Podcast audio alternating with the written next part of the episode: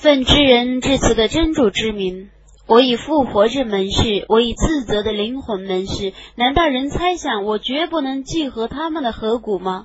不然，我将记合他的颌骨，而且能使他的每个手指复原。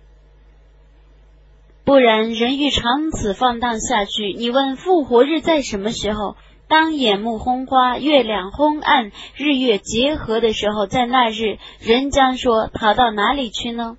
绝不然，绝无任何避难所。在那日，唯有你的主那里有安定之所。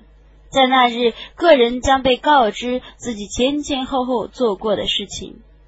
不然，个人对自己就是明证。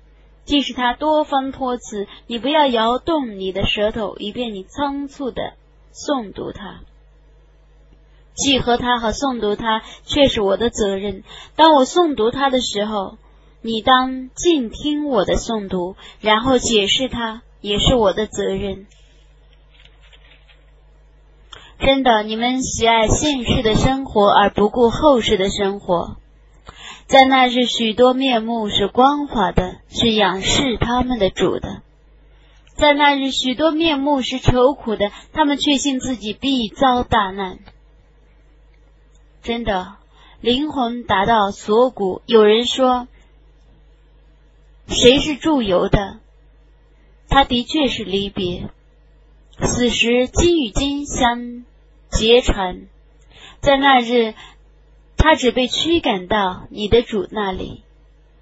他没有信道，也没有礼拜，他否认真理，背弃正道，然后傲慢的走回家去。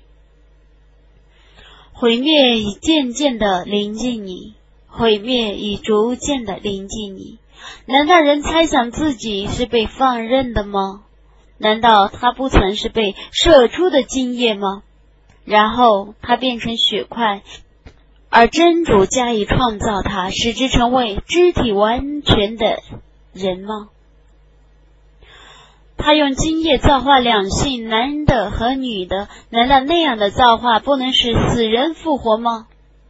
伟大的安拉，指实的语言。